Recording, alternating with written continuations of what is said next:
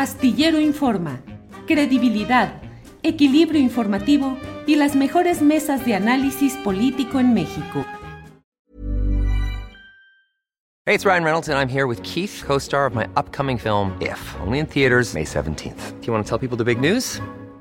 All right, I'll do it. Sign up now and you'll get unlimited for $15 a month in six months of Paramount Plus Essential Plan on us. Mintmobile.com slash switch. Upfront payment of $45 equivalent to $15 per month. Unlimited over 40 gigabytes per month. Face lower speeds. Videos at 480p. Active Mint customers by 531.24 get six months of Paramount Plus Essential Plan. Auto renews after six months. Offer ends May 31st, 2024. Separate Paramount Plus registration required. Terms and conditions apply if rated PG. Hey, I'm Ryan Reynolds. At Mint Mobile, we like to do the opposite of what Big Wireless does. They charge you a lot we charge you a little. So naturally, when they announced they'd be raising their prices due to inflation, we decided to deflate our prices due to not hating you. That's right. We're cutting the price of Mint Unlimited from $30 a month to just $15 a month. Give it a try at mintmobile.com slash switch. $45 upfront for three months plus taxes and fees. Promote for new customers for limited time. Unlimited more than 40 gigabytes per month. Slows. Full terms at mintmobile.com. Y mire, está en la pues en la polémica ya este trabajo cinematográfico denominado Heroico, en el cual se dan a conocer testimonios y señalamientos acerca de la manera como se realizan novatadas, agresiones, abusos contra quienes ingresan al colegio militar, a instituciones de educación militar en nuestro país. Eh, por ello es que es eh, muy importante la voz de quien ha señalado, de uno de los varias eh, personas que han señalado este tipo de abusos, eh, es Víctor Hernández. Él es profesor investigador de seguridad nacional de la Facultad de Derecho de la Universidad Panamericana, coordina el diplomado en seguridad nacional de la Ibero Puebla, es miembro de Centro Palme y miembro también de la Red Nacional de Inteligencia. Víctor Hernández está con nosotros. Víctor, buenas tardes. Julio, muy buenas tardes, gracias por el espacio. Al contrario, Víctor. Víctor, pues un tema delicadísimo, porque en cuanto se toca el tema de los abusos, de los excesos en el ámbito castrense mexicano, como en muchos otros países, pues se despierta el enojo de segmentos que dicen que se atenta contra el sentido del honor, del deber y del cumplimiento de las Fuerzas Armadas Recordemos que eh, durante mucho tiempo el general Gallardo estuvo preso por denunciar lo que sucedía en las Fuerzas Armadas y por la exigencia de que hubiera un ombudsman para atender ese tipo de denuncias. Víctor Hernández, ¿qué es lo que has estado señalando en estos días? Por favor, si puedes compartirlo con nuestra audiencia. Con mucho gusto, Julio. En efecto, toda esta polémica se desató a partir del anuncio de la película Heroico. Eh, la película se estrena en un mes, pero al menos de lo que hemos podido ver del tráiler, eh, muchas de esas formas de tortura eh, reflejan la verdad de lo que ocurre en los planteles de educación militar. Eh, yo en particular escribí un hilo de Twitter pues tratando de eh, desgranar lo que vemos en el tráiler y narrando las vivencias que yo en su momento tuve en 2014 cuando causé alta como cadete del Heroico Colegio Militar. Fundamentalmente las formas de violencia se dividen en tres grupos, las formas de violencia física, la violencia económica y la violencia sexual. Eh, la violencia física tiene que ver con todas estas novatadas, el uso de tablas, el uso de tubos para golpear a cadetes de nuevo ingreso que tradicionalmente se les llama potros, eh, de ahí el nombre de la potreada a la novatada eh, que hay para cualquiera que causa alta en las Fuerzas Armadas. muchas de estas golpizas pueden acabar en pues gente que queda herida, al menos en mi compañía hubo varios cadetes a quienes les desviaron la columna específicamente por golpearlos con tubos. Eh, los tablazos son muy famosos y de hecho también se utilizan en otras corporaciones como las corporaciones policiales donde pues, se golpea al personal hasta dejar los glúteos completamente negros.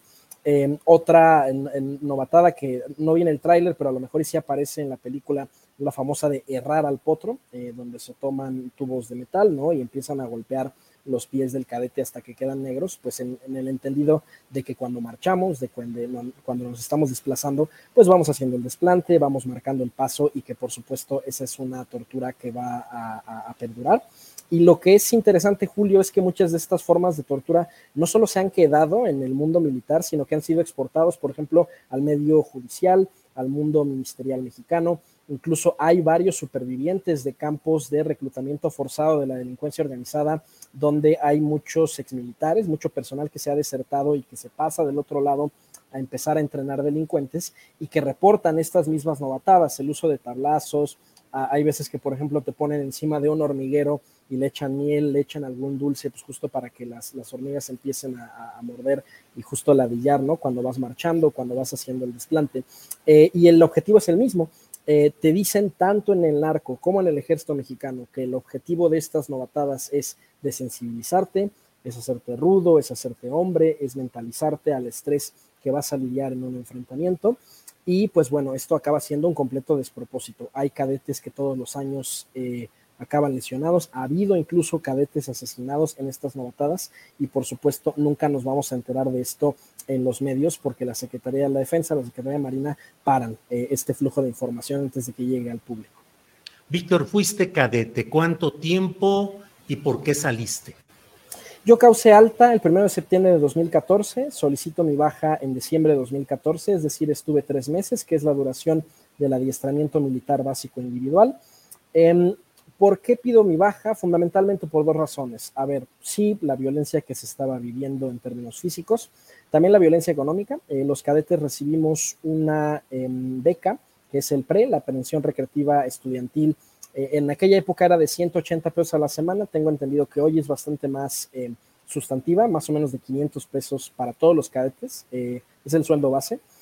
Eh, y pues bueno, normalmente cuando llegaba el sábado, que era el día en que se pagaba, se te extorsionaba, ¿no? Se decía, si no entregas tu pre, no era garantía de que no te golpearan, porque siempre te iban a golpear, pero al menos la promesa es que si no entregabas ese dinero, la golpiza iba a ser mucho más violenta. Em, ¿Yo por qué decido tomar mi baja? Eh, pues bueno, por, por estas eh, conductas que denuncio, pero también por lo que narraban los mismos oficiales de cuál era la expectativa una vez que te graduaras. los oficiales nos lo decían abiertamente, jóvenes, ustedes cuando se gradúen le deben obediencia absoluta al ejército y va a ser muy común que a través de eufemismos se les den a ustedes órdenes ilegales. Por ejemplo, si hacia ti se te da la instrucción de que tienes que obtener inteligencia en determinado operativo, el eufemismo que te están dando es, pues vas a tener que torturar detenidos, vas a tener que golpearlos, electrocutarlos, se dice en el medio urbanizar al detenido o meterle agua y luz, prácticas como el waterboarding, prácticas como la electrocución eh, para obtener información. Y también con mucha frecuencia estas órdenes no vienen escritas, sino que son verbales, ¿no? Eh, si tú vas a salir con la fuerza de reacción, como teniente comandante de sección, eh, puede que ocurrir que antes de que salgas el coronel, el general te, te, llame a un lado y te diga, ¿sabe qué, teniente fulanito de tal?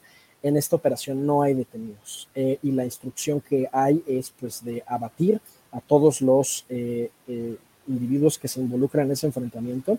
Eh, hay datos de cómo esto se incrementó en la guerra contra el narcotráfico, el, índice de letalidad perfecta que evaluó el CIDE, de cómo hubo miles de enfrentamientos donde mágicamente de pronto no había ni delincuentes heridos ni detenidos, solamente fallecidos. Entonces, para mí era un despropósito tolerar cuatro años este tipo de conductas si al salir esperaban que hicieras cumplir la ley y en el proceso rompiéndola. Eso es una absoluta contradicción y no veo por qué haya que intercambiar eh, tu brújula moral, tu conciencia y tu compromiso a la legalidad solamente por tener el permiso de portar un uniforme. Víctor, eh, pienso en una novela que en realidad es una extraordinaria investigación em, de esta novela denominada A veces despierto temblando de Jimena Santaolalla. En ella narra la historia de dos caibiles guatemaltecos que son enviados a entrenamiento militar de élite en Texas y cómo los van deshumanizando y cómo los hacen que entre ellos se agredan, que permitan toda una serie de agresiones de sus superiores hasta convertirlos en máquinas de tortura, de agresión, de secuestro, de asesinato. En el ejército mexicano, en las Fuerzas Armadas, también hay ese tipo de entrenamiento en escuelas de las Américas, en escuelas de Estados Unidos y se les prepara justamente para todas estas tareas que he mencionado, Víctor?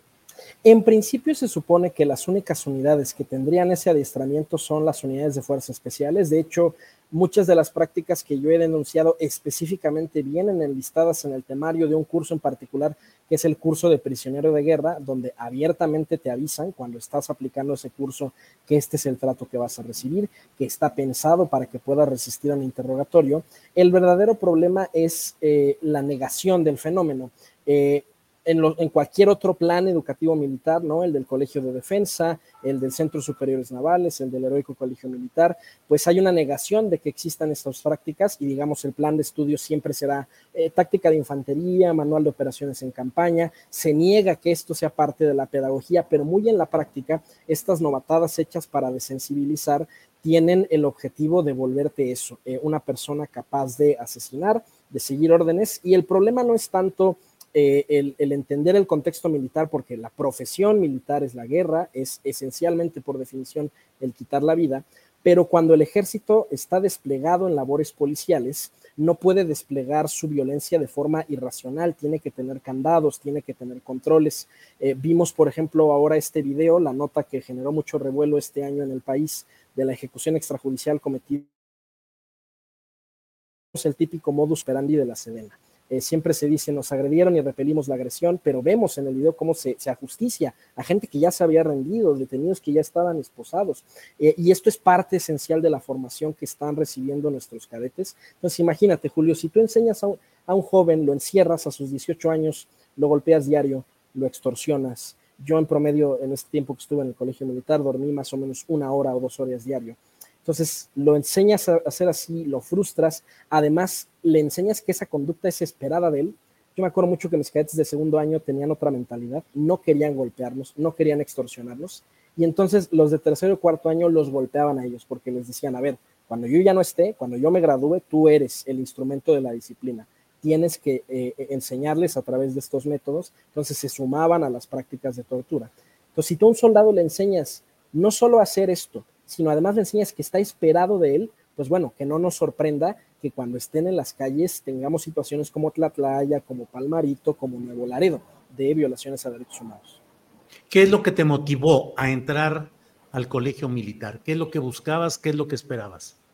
Mira, la guerra contra el narcotráfico estaba en su apogeo. Yo quería ayudar. Yo en su momento era un gran junkie y apoyador y admirador de la guerra contra y causé alta me di cuenta de que el ejército, más que ser la solución, era parte del problema. Eh, y es algo que eh, ahora enseño como académico de la seguridad nacional. Sabemos que la guerra contra el narcotráfico fue una decisión improvisada de política pública, que no tenía diagnóstico, que no tenía razones de ser. De entrada, porque el país estaba en paz. Vicente Fox entregó una tasa de homicidios de 8 homicidios por cada 100 mil habitantes. Hoy, todos los años, no importa qué partido gobierne, estamos entregando arriba de los 30 mil homicidios todos los años.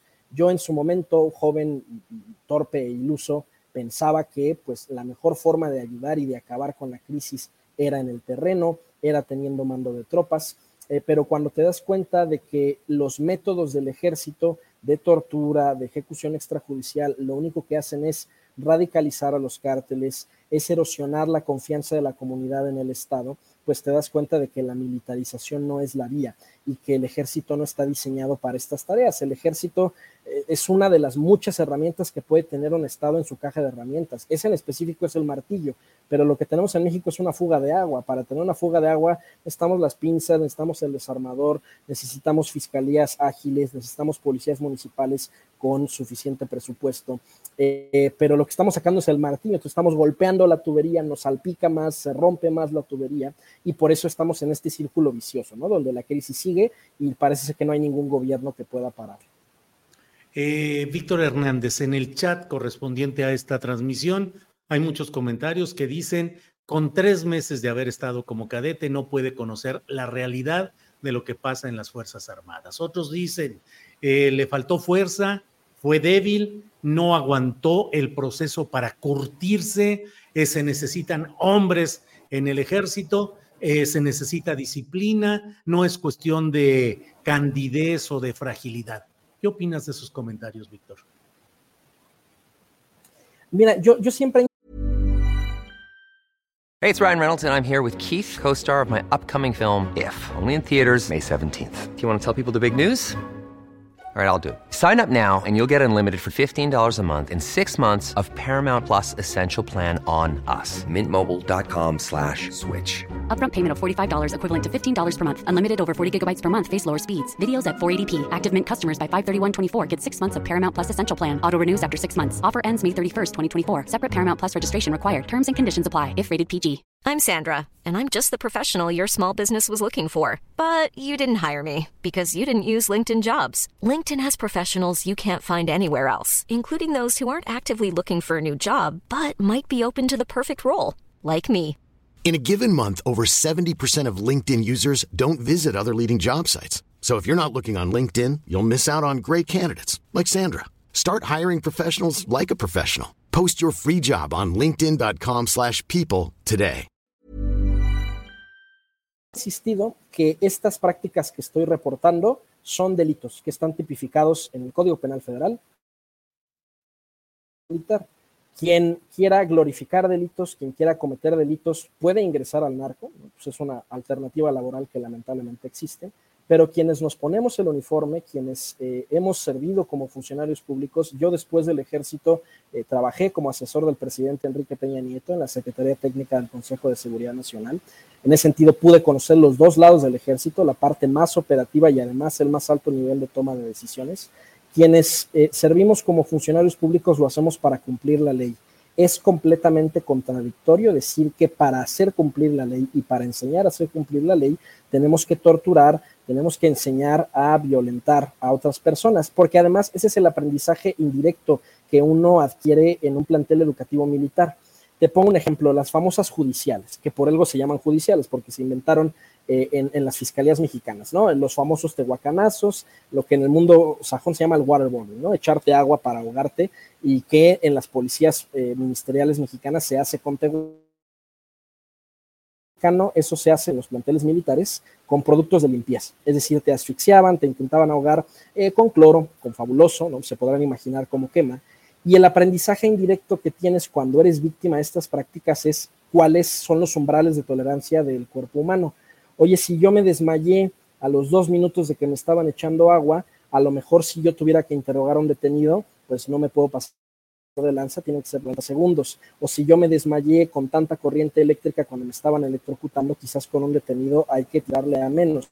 Eh, y hay que además entender que ha habido gente que ha pagado con su vida eh, este tipo de novatadas. Eh, les pongo el caso del cadete de artillería Jorge Eduardo Sánchez Ortega, quien fue asesinado en 2017 en el Centro Nacional de Adiestramiento. Él murió en particular con una novatada que se llama la coca artillera. Eh, los artilleros de segundo año, cuando disparan por primera vez el obús, eh, tienen que limpiar el cañón y caen unos químicos tóxicos que caen en una cubeta. Eh, la coca consiste en que los cadetes de segundo año se toman esa cubeta y la mayoría de las personas pues lo que hace es vomitar porque son, son tóxicos. Este compañero tuvo una reacción alérgica, se le cierra la garganta, no puede vomitar, no se le alcanzó a evacuar a tiempo y murió asesinado. Es decir, a mí me parecería osado escribirle a la familia, por ejemplo, de este cadete y decirle, él no aguantó, él no tenía el carácter, no, su hijo compañero nuestro, murió asesinado y lo trágico es que no fue asesinado por el narco, fue asesinado por sus propios compañeros. Entonces, eh, me parece eh, contradictorio decir que necesitamos personas eh, completamente insensibles porque la función policial que es la que ejercen los, los militares hoy en día es muy diferente de la profesión militar. Por eso se está desnaturalizando la profesión militar en la guerra contra el narco. En una guerra el uso de la fuerza es irrestricto y por eso hay morteros, hay aeronaves, hay instrumentos de destrucción, pero en una balacera lo contraintuitivo es que uno tiene que refrenarse. Si ya acabó el enfrentamiento, si el enemigo ya se rindió, eh, pues ya procedemos con las diligencias de ley y aunque esté la adrenalina, esté la furia, el coraje de que mataron a un compañero, a la delincuencia se le derrota en los tribunales, no en las balaceras. Las balaceras son algo incidental y ese es el problema, que en México tenemos una puerta giratoria que como no se judicializan bien los casos, así hayas arrestado al Chapo Guzmán, se va a ir eh, caminando por la puerta con toda tranquilidad. Bien, mira, comparto este mensaje Ismael Serrano Macedo Dice, pues yo he vivido en planteles militares durante 18 años, soy retirado y me tablearon y machetearon a más no poder, pero tengo una moral muy en alto, todo por la patria. No alcanzo o no alcancé ni a jurar bandera. Y como eso hay otros comentarios. Quedamos menos, dice, en mi generación de 1973 en la ESIA del IPN nos quisieron rapar a los del primer año. Nos unimos, no lo permitimos y no seguimos esa tradición. Em, leo lo que va cayendo. Marisol Guzmán dice una cosa es la disciplina, pero no al maltrato de ninguna manera. Víctor, Víctor Hernández, estas prácticas son comunes, casi institucionalizadas en los ejércitos de todo el mundo. Sí, de hecho, el país donde está más documentado es en los Estados Unidos. Hay ya muchos estudios psicológicos, eh, por ejemplo, de la correlación entre estas novatadas y la ideación suicida o entre las novatadas y la falta de empatía, la desensibilización, el desarrollo de eh, trastornos como un trastorno de estrés postraumático o en general otros trastornos caracterizados eh, por pues esta sobreestimulación de la amígdala, que es la parte del cerebro que lidia con las respuestas de estrés. Eh, y en realidad prácticamente todos los ejércitos del mundo de alguna manera lo tienen. ¿Cuál es la diferencia? Bueno, que en Estados Unidos sí se han comisionado algunos estudios, tanto oficiales como de ONGs que han documentado la existencia de la práctica. Y es además una de las grandes eh, contradicciones. Bueno, todavía incluso el ejército de los Estados Unidos sí enfrenta amenazas existenciales, sí puede en cualquier momento estallar una guerra nuclear con Rusia, con China, son ejércitos preparados para la guerra, pero el ejército mexicano no, el ejército mexicano siempre ha tenido una vocación de seguridad interior, en el siglo XIX se pelearon guerras civiles, en el siglo XX la revolución, eh, la guerra sucia, toda la represión conducida por el ejército, la matanza del 68. Eh, y en ese sentido es un ejército que siempre ha tenido una vocación policial. Em, el policía y el soldado pueden parecer similares, ¿no? Los dos traen un uniforme, los dos van armados. Y es más, muchas veces el, el, público mexicano prefiere elegir al soldado pues porque gana más, es más profesional, está mejor entrenado. Pero ¿cuál es el problema? Es como comparar a un plomero con un neurocirujano. Eh, el plomero trabaja a nivel macroscópico, eh, tiene que resolver problemas de, de, tuberías que se taban a lo grande. El policía no, el policía es como un neurocirujano que, ok, sí, en algún sentido las venas son como tuberías, pero el trabajo es más quirúrgico. La, fuerza se utiliza eh, con una lógica eh, quirúrgica, de precisión, de cesar la aplicación de la fuerza cuando ha cesado una amenaza y poner a un plomero a hacer labores de neurocirujano puede ser un desacierto.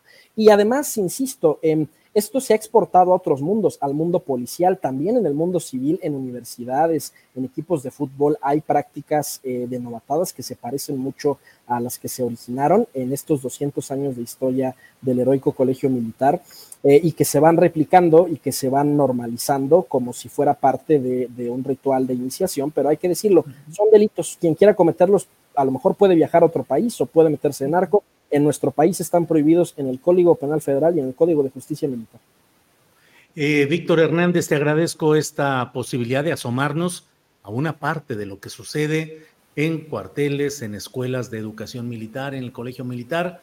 Obviamente, eh, esto genera reacciones en las cuales eh, hay desde machismo hasta patrioterismo, de decir, pues así son los ejércitos y tienen que ser así. Y además, Víctor Cierro, preguntándote qué tantas reacciones adversas has tenido por todo esto, qué tanto puede haber hasta amenazas físicas por ser un delator o un chivato, dirían, de lo que pasó o lo que pasa en esas instituciones, Víctor.